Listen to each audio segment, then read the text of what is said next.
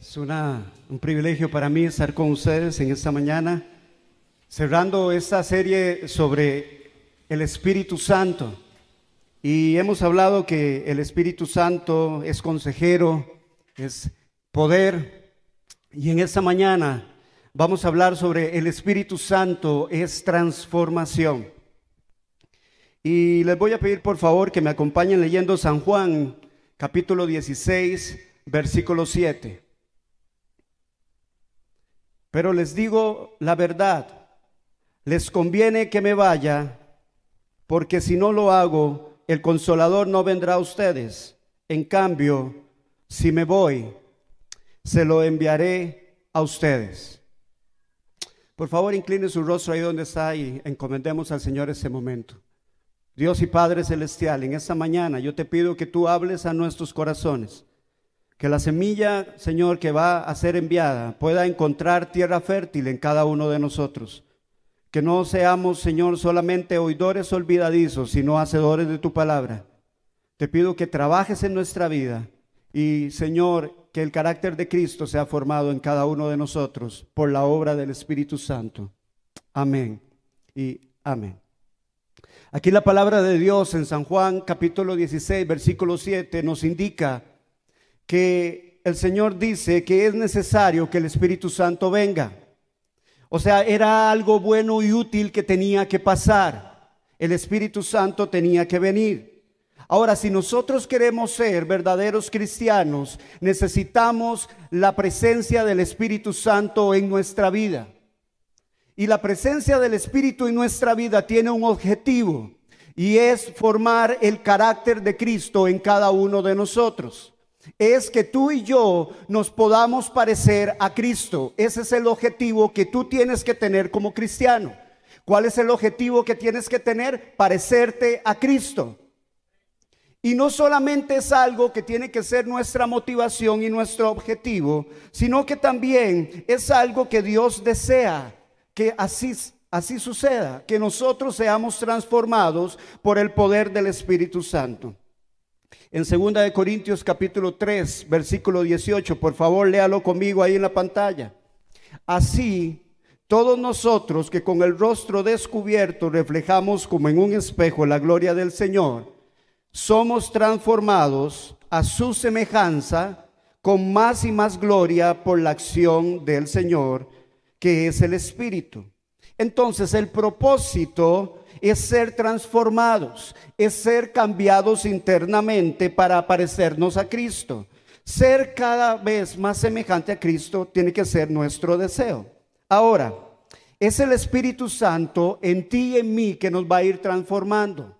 No es venir a la iglesia, no es cantar canciones cristianas, no es un pastor, no es un líder, no son tus talentos, no son tus habilidades, es el poder del Espíritu Santo en una persona, la única que, lo único que es capaz de transformar nuestra vida al carácter de Cristo. Entonces lo que te va a cambiar, lo que va a producir esa metamorfosis es el Espíritu Santo obrando en nosotros. Ahora, tal vez el ejemplo que, pusiera, que pudiéramos poner en esta mañana es lo que le ocurre a una mariposa. Una mariposa inicia su vida como un gusano arrastrándose por la tierra. Así muchos de nosotros empezamos como pecadores, arrastrándonos por medio del pecado en la inmundicia del mundo. Pero aquel gusano llega un momento en que es convertido en una mariposa y ahora como mariposa puede volar a lugares donde antes no podía llegar por cuanto se arrastraba por la tierra. Así nosotros también, cuando el Espíritu Santo hace esa transformación en nosotros, podemos volar y por medio de la acción del Espíritu Santo podemos accesar a lugares donde antes como pecadores no podíamos. Podemos accesar el lugar del verdadero perdón podemos accesar el lugar de la verdadera gracia, podemos accesar el lugar del verdadero perdón. Ahora, esto es una obra del Espíritu Santo, no es un servidor, no es un líder, no es los libros que tú leas, es el Espíritu Santo en mí. Segunda de Corintios capítulo 5, versículo 17, por favor. De modo que si alguno está en Cristo, nueva criatura es.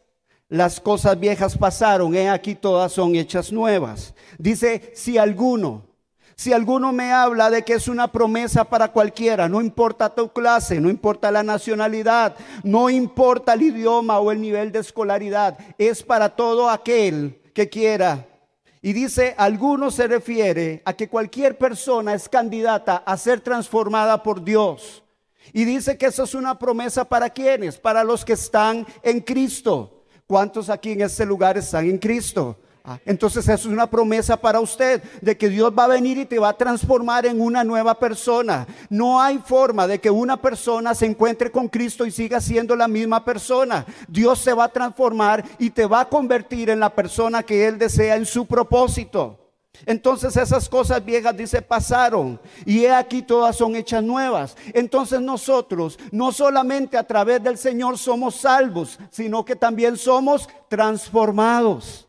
Entonces tú no estás aquí solo porque fuiste salvo, estás aquí porque el propósito de Dios es que tú seas transformado. Ahora, sin embargo, el ser una nueva criatura no significa que somos perfectos. Significa que somos cambiados y que estamos siendo cambiados. Ahora, tú y yo no necesitamos al Espíritu Santo si lo único que queremos ser es ser personas buena gente que simplemente quieren venir a la iglesia una vez a la semana y no servir y no hacer nada más. No necesitamos al Espíritu Santo si eso es lo único que tú deseas. Y te lo voy a explicar. No sé cuántos de ustedes conocen personas que usted dice, wow, esa persona es buen padre esa persona es buena madre. Son personas altruistas, personas que se dan por los demás, personas que tienen una ética moral muy alta. Es más, pueden tener fe en alguna cosa y usted dice, ¿qué fe más genuina tienen? Pero yo te tengo una noticia. Ellos lo hacen totalmente en sus fuerzas, sin la ayuda del Espíritu Santo. Entonces, tú y yo no vamos a, necesitar el Espíritu Santo si lo único que queremos ser es buena gente si lo único que queremos hacer es pasar por un acto religioso.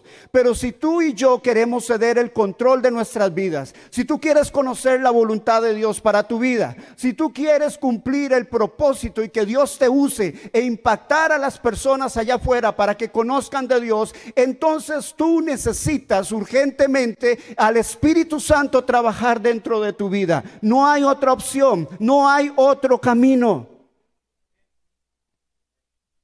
Entonces, puede ser que tú alcances alguna sensación de lo que es correcto o incorrecto, de acuerdo a tu educación o a tu entorno. Puedes controlar de repente lo que la gente ve exteriormente. Tal vez tú te puedes poner una mampara y, tal vez este fingir que sos muy paciente o que tienes mucho amor, pero eso solo te va a llegar hasta cierto punto. Pero porque yo le tengo una noticia, el fruto del Espíritu Santo es algo genuino, es algo auténtico, no se puede imitar, o tú lo tienes o no lo tienes. Y yo te pongo un ejemplo. Hay uno de los mandamientos que dice, no codiciarás. La codicia es un deseo interno. Y como nadie puede ver lo que sucede en tus pensamientos, ni siquiera la ley puede arrestarte por eso. Entonces, cuando tú te enfrentas a los deseos que salen desde tu interior, cuando tú te enfrentas a los pensamientos que vienen en el momento de la tentación, te vas a dar cuenta que tus habilidades humanas, que tus características y tus mejores intenciones solo pueden ayudarte hasta cierto punto, independientemente de qué tan bueno tú seas. Gálatas 5:22, por favor, léalo conmigo. El fruto del Espíritu dice, es amor, es alegría, es paz, es paciencia, es amabilidad, es bondad, es fidelidad, humildad y dominio propio. No hay ley que condene esas cosas. Ahora, nosotros hemos cometido el error que cuando leemos Gálatas 5:22 decimos, ah, ok, esto es lo que yo tengo que hacer. Y tratamos entonces de hacerlo por nuestra propia fuerza, de producir el fruto en nuestra propia decisión. Pero yo le tengo una noticia, dice que el fruto de quién es? El fruto es del Espíritu. Entonces, ustedes, eh, puede haber aquí un árbol de aguacate Y yo puedo traer unas mallas de naranjas, abrirlas y comenzar a guindar las naranjas en las ramas del árbol de aguacate.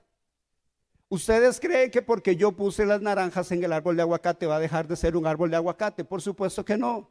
Cuando el, árbol dé su fruto que va a salir de un árbol de aguacate, van a salir aguacates. Lo mismo pasa con nosotros. Muchas veces los cristianos creen que al convertirse y leer sobre el fruto del Espíritu, intentan mejorar sus vidas para recibirlo, pero eso no te va a llevar muy lejos. Puedes conseguir un poco más de amor, puedes conseguir un poco más de bondad, puedes conseguir este un poco más soportar las presiones. En algunos casos usted puede hacer que diga, bueno, casi que parece que lo logré, pero la palabra de Dios me dice que es el fruto del Espíritu, es el fruto de Dios en mi vida cuando nosotros somos obedientes. No hay otro camino. Entonces, la alternativa cristiana para nuestra naturaleza pecaminosa no es crear una nueva lista de comportamientos, es simplemente el poder triunfante y la transformación del Espíritu Santo por medio de la fe en Jesucristo lo que nos va a transformar a usted y a mí.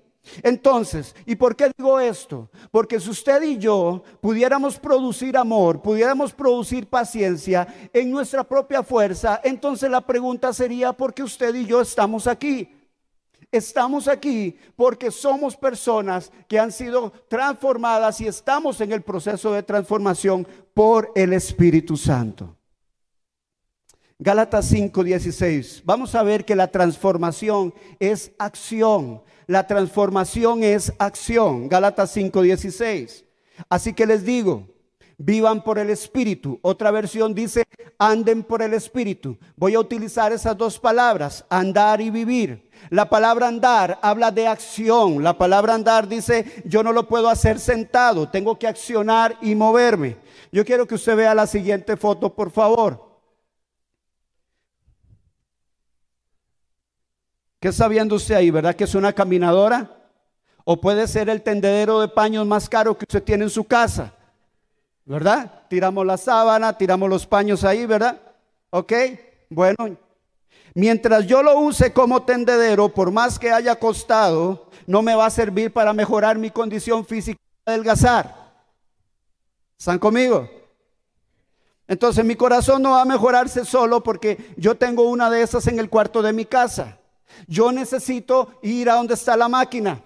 Necesito subirme, necesito prenderla y necesito comenzar a caminar. Bueno, es lo mismo que el apóstol Pablo nos está diciendo. Ustedes tienen que andar en el Espíritu. Entonces, eso quiere decir que yo tengo que colaborar con el Espíritu, tengo que ponerme de acuerdo con el Espíritu. Y cuando el Espíritu me dice, levántate y ponte a caminar, yo tengo que hacerlo.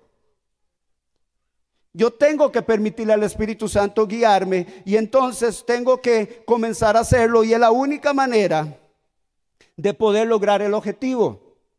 Ahora, no es suficiente tener al Espíritu Santo y no obedecerle. Es lo mismo que usted tenga la máquina, nunca se suba y se queje de que usted no baja peso. Ahora, la otra palabra era vivir. Pablo dice, tienen que vivir en el Espíritu. Ahora, esto nos habla de 24 horas al día. ¿Puede usted levantar la mano quienes viven 24 horas al día? ¿Ah? Bueno, algunos no levantaron la mano. ¿Será que viven 13 horas al día? ¿Verdad? ¿No? ¿Ah? ¿Cuántos dicen, eh, ahorita vengo, voy a ir a morirme media hora, ya casi vuelvo? Bueno, hay gente que se duerme que parece que se murió, ¿verdad? Nada lo despierta, así se puede caer la casa. Pero hay veces cuando nosotros hablamos de vivir, es de que no es llegar aquí al día de culto y decir, wow, qué lindo se siente el, Espíritu Santo, y después me voy de aquí y voy a vivir como yo quiero. La vivencia del Espíritu Santo es 24 horas en tu casa, en tu trabajo, con tus amigos, cuando estás en tu familia, cuando estás hablando con tu esposa, cuando estás aquí todo el mundo te ve, especialmente cuando nadie te ve. Eso es también vivir en el Espíritu es siempre estar conectado con Dios porque Él me está transformando. Ahora, ¿por qué pasa eso? Porque tiene que ser 24 horas. Porque a raíz de que tú tienes a Cristo en tu corazón, todo lo que tú y yo hacemos es evidencia, es un testimonio, es una carta abierta al mundo de lo que Cristo ha hecho en nosotros. Gálatas 5, 16, 17. La transformación también es decidir correctamente. Así que les digo, vivan por el Espíritu y no seguirán los deseos de la naturaleza pecaminosa, porque ésta desea lo que es contrario al Espíritu y el Espíritu desea lo que es contrario a ella. Los dos se oponen entre sí, de modo que ustedes no pueden hacer lo que quieren. Pablo dice, hay dos voces, por lo menos aquí se identifican hablándonos. Está la voz del Espíritu Santo que te dice, ven por acá, cuidado, no sigas el pecado. Y está la voz de la carne que también te indica un camino y te señala una dirección. Entonces es como cuando tú estás en tu casa y volvemos al ejemplo de la caminadora. Ahí está la caminadora y hay una voz que te dice, Brian, gastaste todo el salario comprando esa máquina, por lo menos úsala. Levántate, ve a la máquina, súbete y comienza, porque recuerda que el objetivo era por el cual tú la compraste, mejorar tu condición física.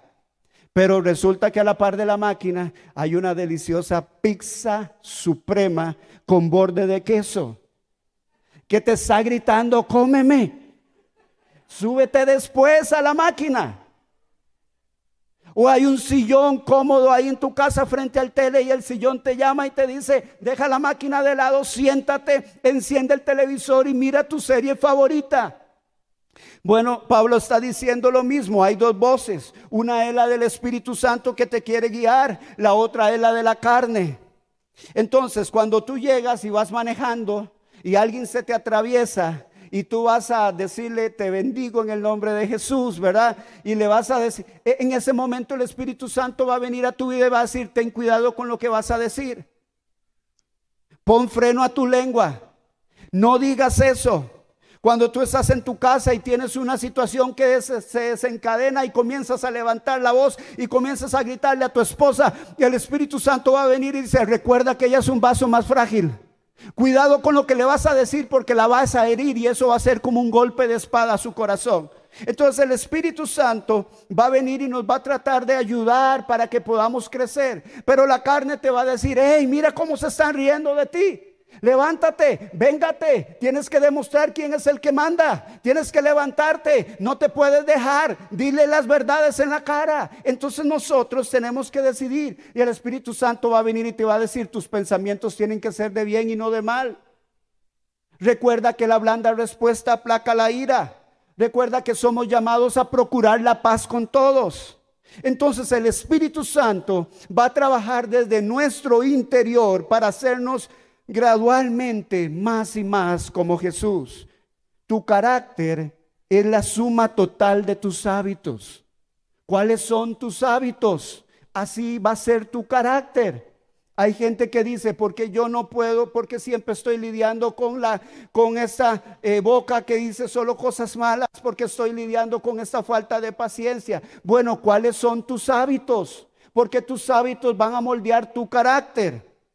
Gálatas 5:18 dice, pero si los guía el Espíritu, no están bajo la ley. Dice que si el Espíritu nos guía, no dice que el Espíritu Santo te va a arrastrar, no dice que el Espíritu Santo te va a arriar. Hay gente que está esperando que el Espíritu Santo los arree. Y que diga, eh, manada de ovejas desobedientes, comiencen a caminar. El Espíritu Santo no va a hacer eso. El Espíritu Santo se va a poner de acuerdo contigo. El Espíritu Santo va, a caminar de acuerdo a la obediencia que tú tienes en tu corazón. Entonces, y dice que los que se los guía el Espíritu no están bajo la ley, o sea, no están bajo la religión, no están bajo las reglas. Y es que muchas veces nosotros como que nos encanta la religión, nos encanta las reglas, nos encanta que nos digan qué es lo que tenemos que seguir. Pero yo te digo una cosa, tú puedes seguir todas las reglas del mundo y no amar a Dios. Eso era lo que le pasaba a los fariseos y a los saduceos en el tiempo de Jesús. Ellos amaban la tradición, amaban la ley, pero tenían cero amor por Dios. Entonces, Pablo dice en los versículos 19 y 21 de Gálatas 5, esta lista que vamos a leer, yo quiero que tú la leas, pero esto es lo que producimos tú y yo solitos sin la ayuda del Espíritu Santo. Dice que son las obras de la naturaleza pecaminosa. Se conocen bien cuáles son. Sexual, impureza, libertinaje, idolatría, brujería, odio, discordia, celos, arrebatos de ira, rivalidades, disensiones, sectarismos y envidia, borracheras, orgías y otras parecidas. Les advierto ahora como antes que los que practican tales cosas no heredarán el reino de Dios. Entonces, la razón por la cual muchas veces nosotros terminamos en actos como pleitos, contiendas, inmoralidad sexual, es porque nos hacemos sordos al Espíritu Santo. Cuando el Espíritu Santo nos dice no veas esto y no le hacemos caso y más bien lo vemos. Cuando nos dice ora y no lo hacemos. Cuando nos dice este no vayas por ahí y lo hacemos. Este y nosotros no ponemos atención. Esas cosas nos va a llevar a una autodestrucción.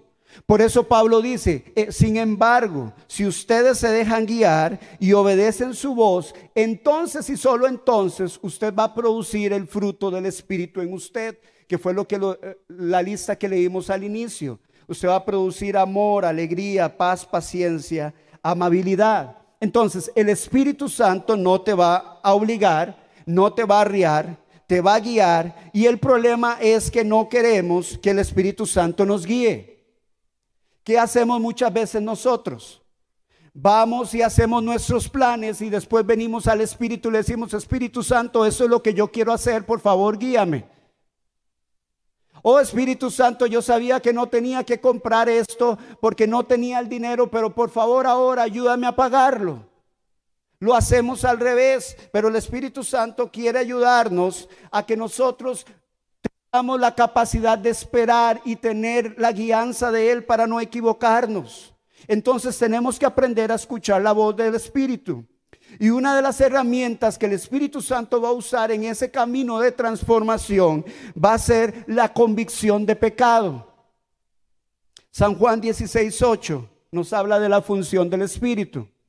Léalo conmigo ahí en la pantalla y cuando Él venga, convencerá al mundo de su error en cuanto al pecado a la justicia y al juicio. Entonces nosotros somos convencidos cuando somos conscientes de que con nuestro pecado deshonramos a un Dios santo. Yo no sé si usted se acuerda el ejemplo de David, que cuando el Espíritu Santo lo convenció de pecado, él dijo en Salmo 51.4, contra ti, contra ti solo he pecado y he hecho lo malo delante de tus ojos. También usted puede ah, ah, eh, recordar también cómo fue la reacción de José cuando aquella mujer, la esposa de Potifar, este, salió al encuentro de él y quería acostarse con él. ¿Y cuál fue la reacción de José en Génesis 39, 9? Dice que José exclamó, ¿cómo pues haría yo ese grande mal y pecaría contra Dios? Y es que la convicción de pecado va a venir sobre nosotros no es para que nos sintamos que Dios está enojado con nosotros. No es, no es eso, sino que Dios sabe que si tú sigues haciendo el pecado, vas por un camino que te va a llevar a un precipicio, que te va a llevar a la muerte, que te va a llevar a la destrucción. La Biblia dice, hay caminos que al hombre le parecen correctos, pero su final es final de destrucción. Entonces, como ya Dios vio la película completa, la voz del Espíritu viene a tu vida y te dice, no hagas eso, no transites por ese camino, no te dejes vencer por ese hábito, no te dejes vencer por ese pecado, porque Dios lo que quiere es que nosotros podamos venir en un genuino arrepentimiento y cambiar nuestra vida. Porque cuando nosotros estamos dominados por el pecado, en la ecuación del pecado, el resultado siempre va a ser la muerte. Entonces, pidámosle a Dios que nunca dejemos de escuchar la voz del Espíritu. Porque cuando nosotros no escuchamos la voz del Espíritu, el Espíritu Santo viene y dice, no digas eso. Y si nosotros no le hacemos caso, la próxima vez que nos enfrentemos al pecado, el volumen de esa voz va a ser un poco menor. Y cuando viene otra situación y el Espíritu Santo está en tu interior y te dice, no lo hagas, y tú insistes en hacerlo, la voz del Espíritu va bajando hasta llegar a un punto donde ya no escuchas la voz del Espíritu de Dios. Y eso ocurre Porque cuando no nos dejamos guiar, estamos resistiendo al Espíritu Santo. Te estás oponiendo a la obra de Dios en tu vida. Y cuando tú resistes al Espíritu Santo, terminas entonces apagando el fuego del Espíritu en tu vida. Y entonces la persona del Espíritu Santo se contrista. Efesios 4:30 nos dice, que nosotros no debemos contristar al Espíritu. Y rápidamente te menciono porque da una lista de cosas que contristan al Espíritu. Dice que el Espíritu se contrista cuando tú vives como tú quieres, cuando mientes, cuando te, te pones eh, con cólera, cuando robas, cuando maldices, cuando te amargas, cuando insistes en no perdonar a una persona, cuando cometes inmoralidad sexual, el Espíritu Santo se contrista porque ese actuar de manera pecaminosa, de pensamiento o de hecho, hace que el Espíritu Santo se aleje. Pero yo te tengo una buena noticia, hacer lo contrario también es una verdad. Si el Espíritu Santo viene internamente a tu vida y te dice, no hagas esto, y tú eres obediente, entonces la próxima vez que el Espíritu Santo va a venir sobre ti, la voz del Espíritu Santo va a ser más fuerte en tu vida y vas a poder ser entonces una persona que puede transitar por este mundo más fácilmente con la ayuda del Espíritu Santo. Entonces necesitamos ser obedientes, activos, porque el Espíritu Santo entonces trae esa convicción para ayudarnos. Romanos 8:26 dice, asimismo, en nuestra debilidad el Espíritu Santo acude a ayudarnos. Él viene en nuestro, en nuestro auxilio para que tú tengas dominio propio, para que puedas controlar tus emociones que tú digas, Espíritu Santo, soy débil en esta área. No puedo controlar esto, ayúdame, no lo puedo hacer en mis propias fuerzas, lo logro por una semana, lo logro por 15 días, pero la Biblia dice que si usted conoce al Espíritu de Dios, va a venir libertad sobre esta vida, va a venir libertad de las ataduras del pecado. Entonces hay una promesa de una nueva criatura. Entonces, ¿por qué escoger vivir mortificándonos? Si Jesús nos ofrece una libertad completa.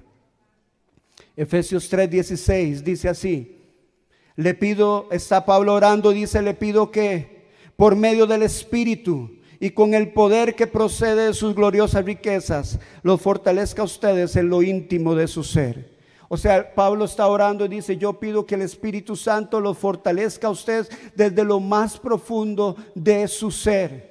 ¿Por qué tiene que ser la obra del Espíritu desde adentro hacia afuera? ¿De dónde dice Jesús que salían las disensiones, los pleitos, la fornicación, el adulterio, si no es de dentro del ser humano? Entonces la obra del Espíritu Santo es transformarte de adentro hacia afuera. El Espíritu Santo no es algo cosmético, no te va a poner una máscara, te va a hacer una nueva criatura.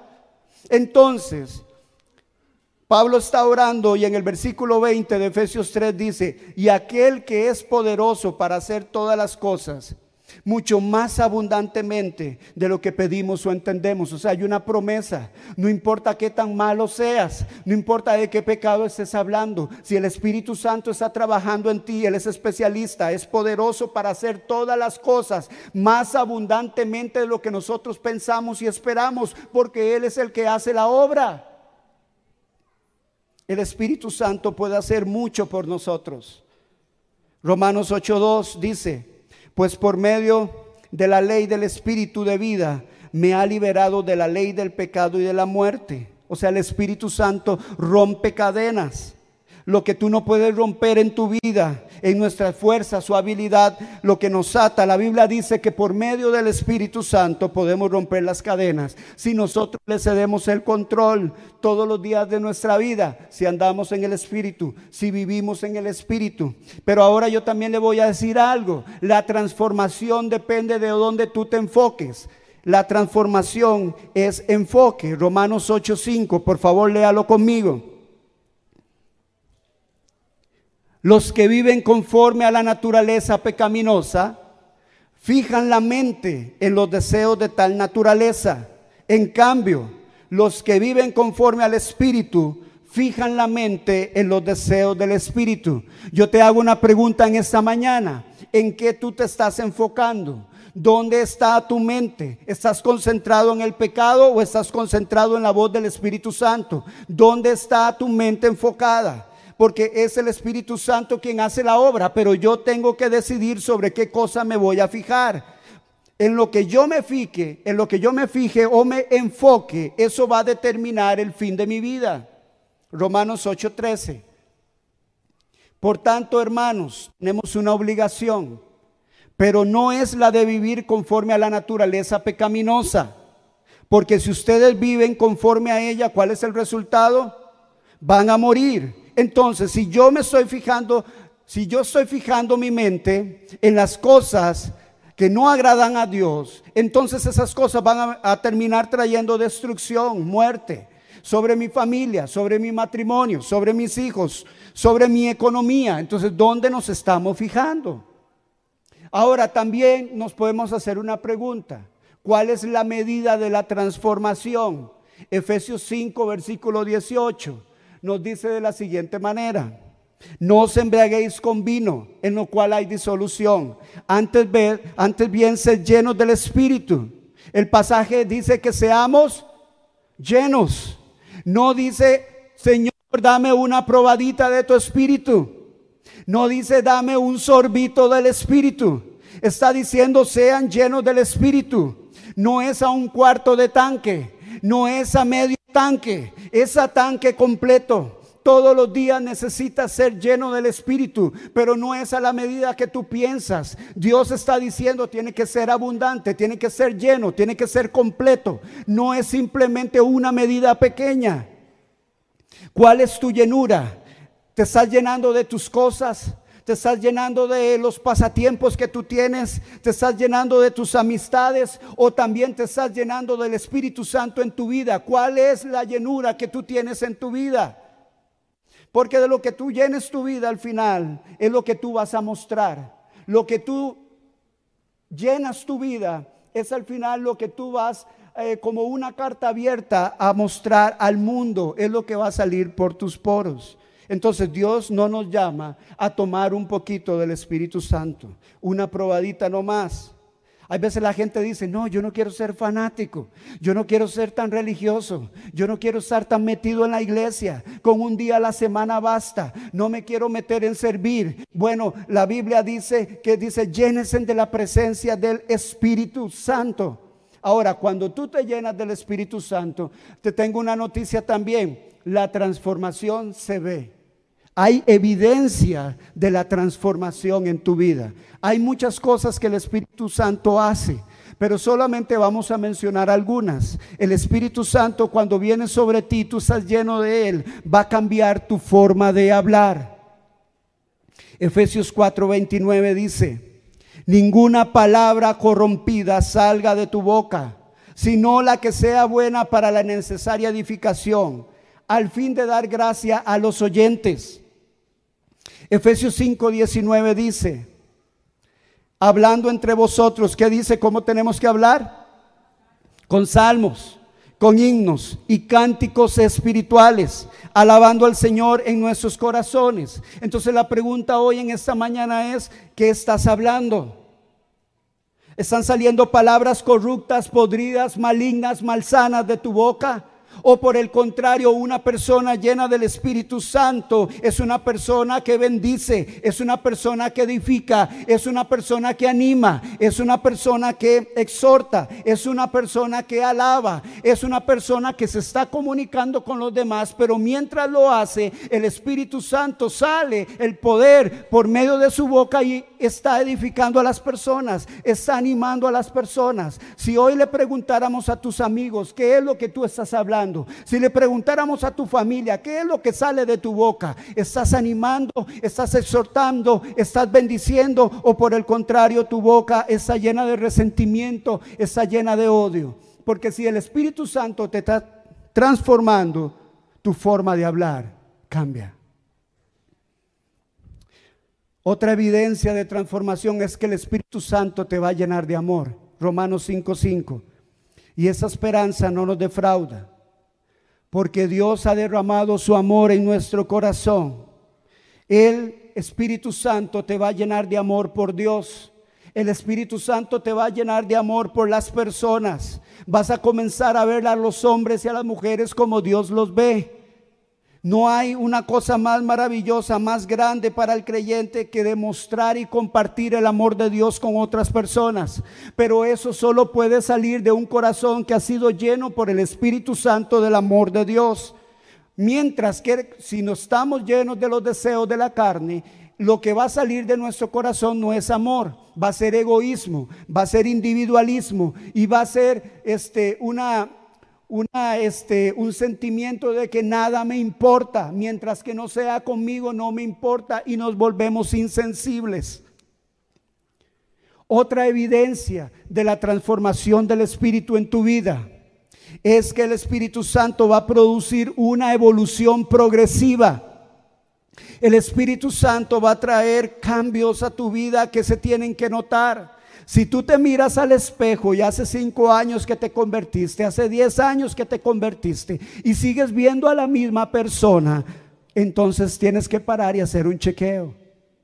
Porque el Espíritu Santo te va a ir transformando paulatinamente, gradualmente, y es imposible que cinco años después sigas viendo a la misma persona. Sino que cuando el Espíritu Santo trabaja en nuestra vida, nos volvemos más pacientes, más amorosos, más amables, fieles, mansos, capaces de controlarnos. Somos más capaces de resistir los ataques de ira. Somos más capaces de impacientarnos con los demás. Tratamos a la gente con amabilidad, con afecto.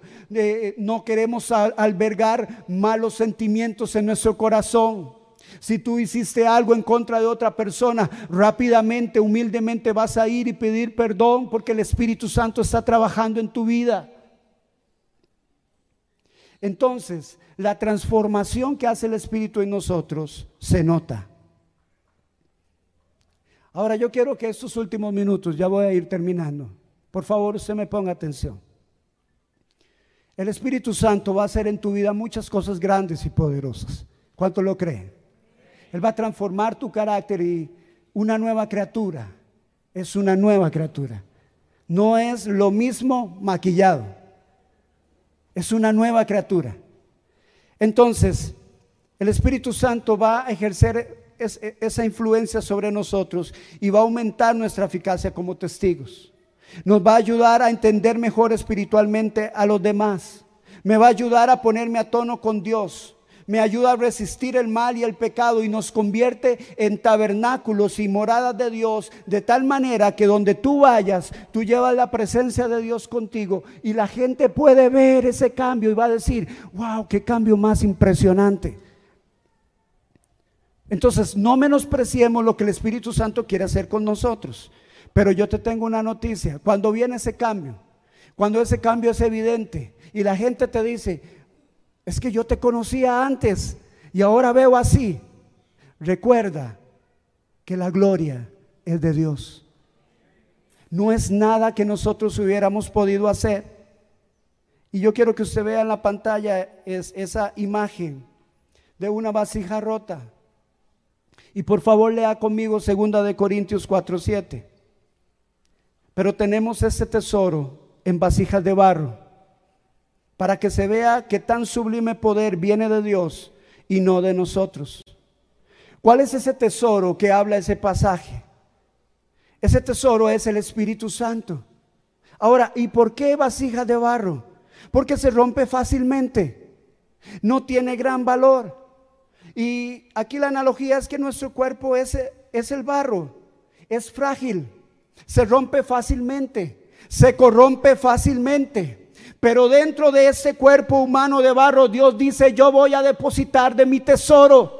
Voy a depositar de mi Espíritu Santo, mi gran tesoro, para que cuando las personas alrededor digan, ya no eres aquella persona blasfema, ya no eres aquella persona mentirosa, ya no eres aquella persona que hablaba mal, entonces la gente pueda ver dentro de ti que no son tus habilidades, no es tu disciplina moral, no es tu educación, no son tus talentos, no es tu elocuencia para hablar, es la obra del Espíritu Santo dentro tuyo para que la gloria sea para Dios.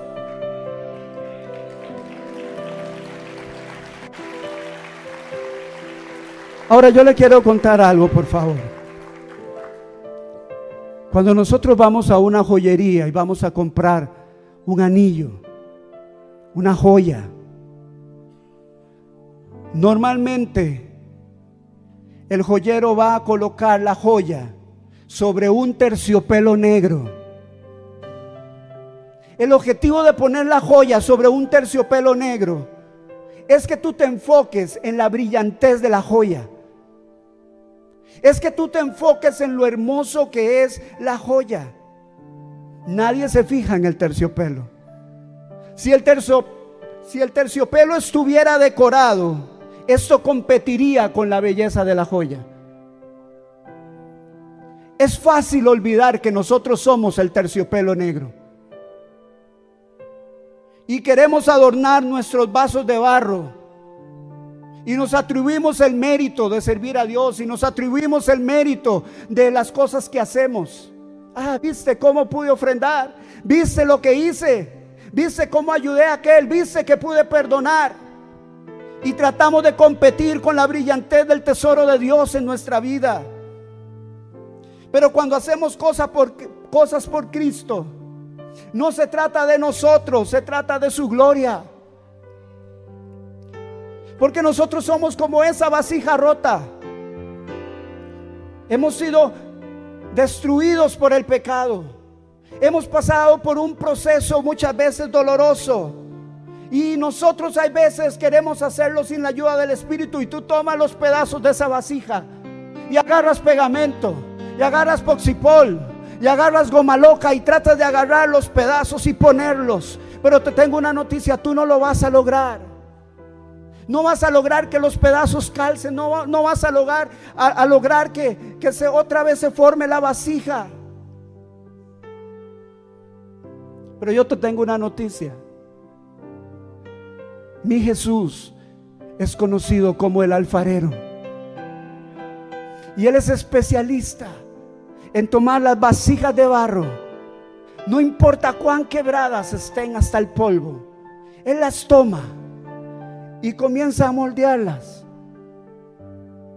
y las transforma en una obra de arte, aún haya sido la vida más desastrosa. Cuando tú te dejas tomar por el Espíritu Santo, ese tesoro que vive dentro tuyo va a transformar tu vida de tal manera que la gente pueda ver a Jesús a través de ti. Puede ponerse de pie, por favor.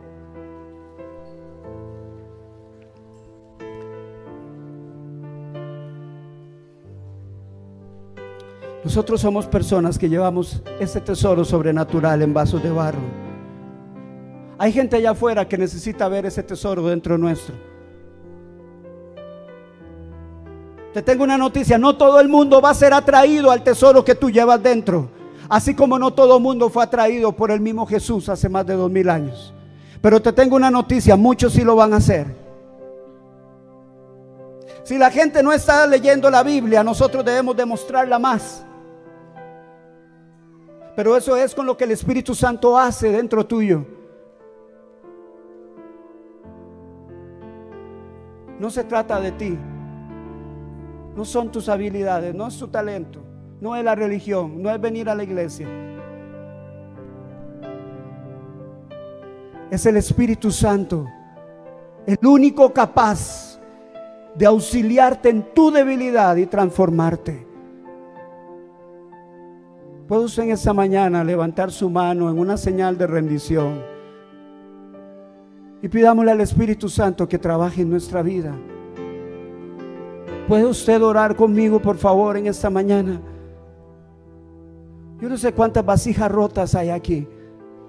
Pero yo te digo, no importa cuán roto tú estés, el Espíritu Santo te transforma. No sé si ya has dejado de escuchar la voz del Espíritu, pero si has contristado al Espíritu, vuélvete en arrepentimiento a Dios y dile, Señor, perdóname. Espíritu Santo, yo quiero escuchar la voz que me guía, que me ayuda transfórmame, estoy cansado, Me he dado cuenta que yo no puedo. He fallado muchas veces. He pegado con la misma piedra. He chocado con la misma pared. Necesito que tú me ayudes, que me transformes, que me libertes. Padre, en esta mañana oramos a ti. Auxílianos, Espíritu Santo. Trabaja desde nuestro interior. Rompe cadenas, rompe ataduras. Saca lo malo de nuestra vida. Ayúdanos a decidir lo correcto. Queremos andar en el Espíritu. Queremos vivir en el Espíritu, no solamente aquí en la iglesia, sino cuando vamos a nuestra casa, en el trabajo, con nuestros amigos, con nuestros familiares. Hay un mundo afuera que se está perdiendo y que necesita ver el tesoro que Dios ha depositado dentro de ti. El Señor, ya no quiero seguir gastando mi tiempo. He probado mis propias fuerzas y no puedo. Ayúdame, dame tus fuerzas. Renuévame, cámbiame. Yo quiero ser, Señor, un instrumento en tus manos. Quiero dar el fruto correcto. No quiero dar el fruto de la carne, quiero dar el fruto del Espíritu. Ayúdame a ser más paciente. Ayúdame a lidiar con mi lengua. Ayúdame a lidiar con mis sentimientos. Ayúdame a lidiar con mis emociones. Ayúdame a lidiar con esta atadura, la pornografía, la inmoralidad sexual. Ayúdame, Espíritu Santo. Yo puedo, no so, yo solo no puedo. Necesito de ti. Alguien puede decirle al Señor, Señor, que yo pueda ser como un siervo que brama por las corrientes de las aguas. Que yo pueda anhelar tu presencia las 24 horas del día.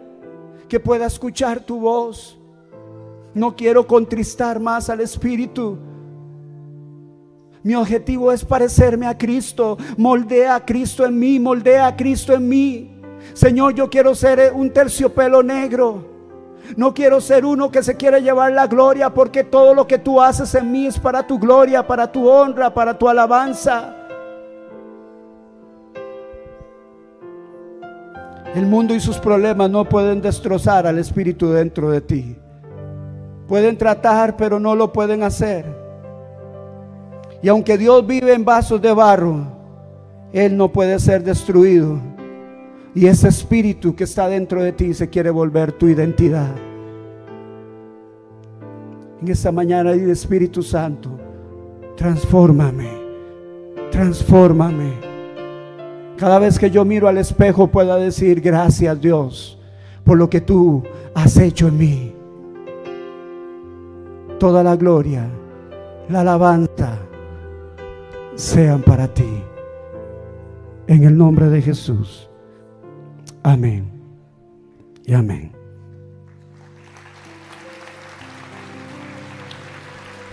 Gracias Señor.